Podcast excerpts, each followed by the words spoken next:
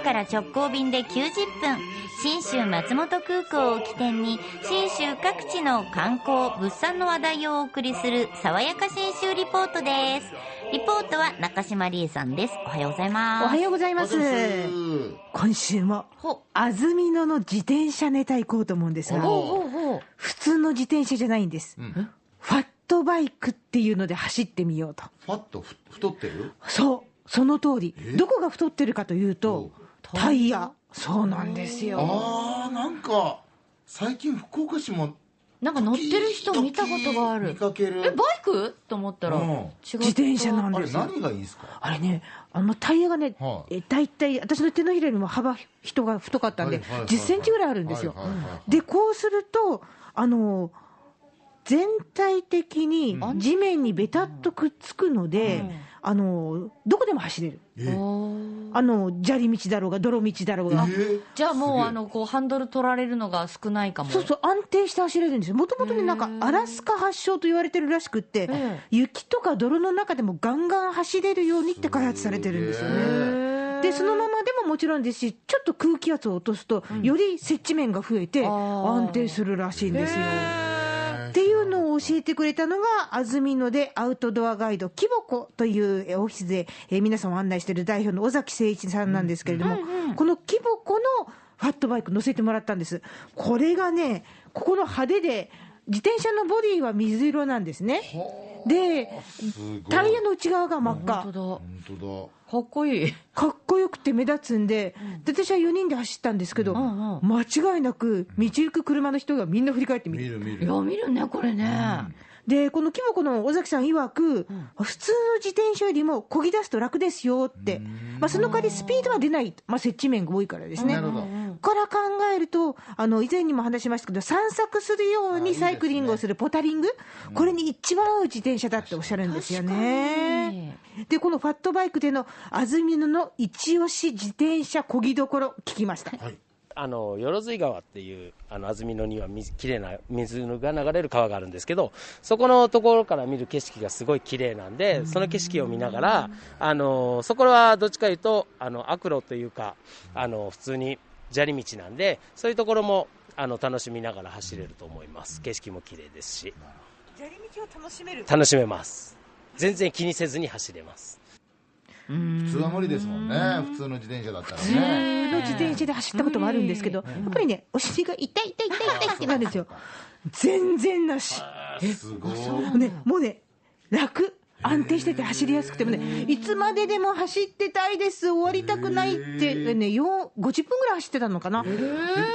それでも全然嫌にならないぐらい楽しいんですよ。はあそうなんですねで、まあ、コースも良かったんですけど、ここはあの今、よろずい川って言いましたけど、これあの、川沿いに南に下っていくとすると、右があの肩から背中に向かってずーっと北アルプスが並んでるんですね。で、その下に田園風景があって、このよろずい川っていう川、きれいな水なんですよね。あって、自分の走ってる砂利道があって。ただ、今度左に、あの、透明な水が流れる水路を挟んで、今度わさび田があると。うわザ長もう野長野って感じ。でこの水路とかね、もうあの透明、透明と思ってたら、バイカモって綺麗な水でしかあの咲かない藻が、白いあの上の花みたいなのが咲くのがあるんですが、が育つとこなんですよって言われて。じゃあどれだけ水がきれいなのって感じそうなんですよ、本当、水きれいって興奮しながら行ってたら、尾崎さんが、この水について、こんな話まで教えてくれました。上の山の水が降りてきてで田んぼやるじゃないですか田んぼで水を張るじゃないですか。それが地下に浸透してここで湧き上がってるんです。ああ、そういうそういうことなんです。ほんで田んぼ今田んぼがどんどん減ってきててその水が湧きが少なくなってきてるからあのーわさびの農家が減ってるんです。水が出なくなってきて。めっちゃつながりまくってるんですうんね。つながってます。だから北アルプスのその雪の量も変わってるっていうのもありますけどそういう関連性があるんですね。すべてつながってると思うと、この水の流れもなんか、うわ、そうやって時間をかけて、そして人の営みと関係して、この綺麗さも湧き上がってきてるんだと思うと、もう感慨深かったですね。で、せっかくなんで、おすすめの季節等々聞いたら、こんな答えが返ってきました。そうですね。4月以降5月とか6月までのその雨までっていうのはすごく景色もいいですし、山も雪が残ってて、すごい安曇野らしい。で、5月以降でしたら、あの、田んぼもっと上の方に上がれば、田んぼのところに水が張ってるんで、あの、逆さに見えるんですよね。北アルプスが上と下に見えるような景色を見ながら走ったりとかできるので、すごいいろんなとこ走れると思います。